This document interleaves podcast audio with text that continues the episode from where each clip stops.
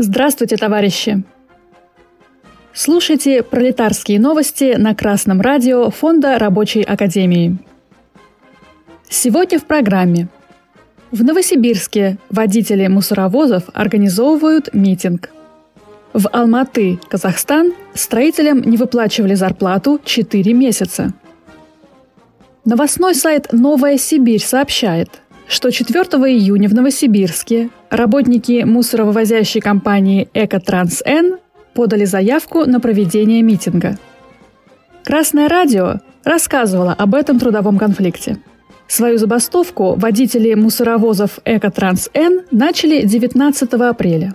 Они пришли на работу, не получили своих машин и объявили, что работать не будут, пока им не дадут хорошие грузовики и не поднимут зарплаты – Результатом забастовки стал мусорный коллапс, в который погрузился Новосибирск более чем на месяц. На будущем митинге работники собираются требовать восстановления прав водителей и операторов мусоровозов «Экотранса», полной выплаты зарплат и стабилизации ситуации с вывозом мусора. Комитет профсоюза работников «Экотранс-Н» заявляет, что сейчас мусор вывозят из районов с многоэтажками, а частный сектор завален мусором – Подрядчики заинтересованы в деньгах, а не в вывозе мусора. Компания «Экотранс-Н» урезала бастующим работникам зарплату, объясняя это простоем по их вине. Якобы забастовка не была оформлена юридически правильно. Некоторые водители перевелись в другой филиал, а инициативная группа создала профсоюз. В начале июня прокуратура подтвердила нарушение прав работников на предприятии. Компания отменила режим простоя, но персональные надбавки 119 работникам отменили. Красное радио Фонда Рабочей Академии поддерживает водителей мусоровозов из Новосибирска. Они все делают правильно. Начали забастовку, во время которой находились на своих рабочих местах, организовались в профсоюз, а сейчас готовят митинг для того, чтобы привлечь общественность на свою сторону – Муниципальные службы не могут постоянно проводить полноценные забастовки, потому что их деятельность относится к жизнеобеспечению. Однако муниципальные работники могут применять такие методы борьбы, как частичная забастовка, работа по правилам, протесты и митинги для привлечения внимания СМИ, общественности и властей. Мы желаем работникам Экотранс-Н успеха в борьбе. Канал Информбюро 31 разместил на YouTube ролик о трудовом конфликте в Алматы, Казахстан. Там более 50 строителей товарищества с ограниченной ответственностью СП «Казгерстрой» уже пятый месяц не получают зарплату. Рабочие заняты возведением дорожной развязки.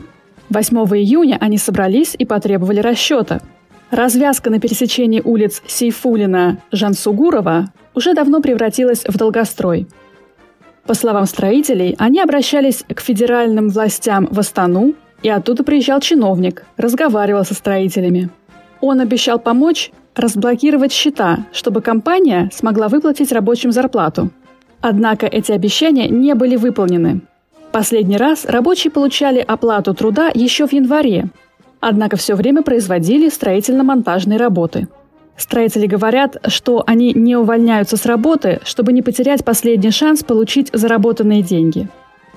По данным Алматинской трудовой инспекции, Казгерстрой задолжал сотрудникам 12 миллионов тенге.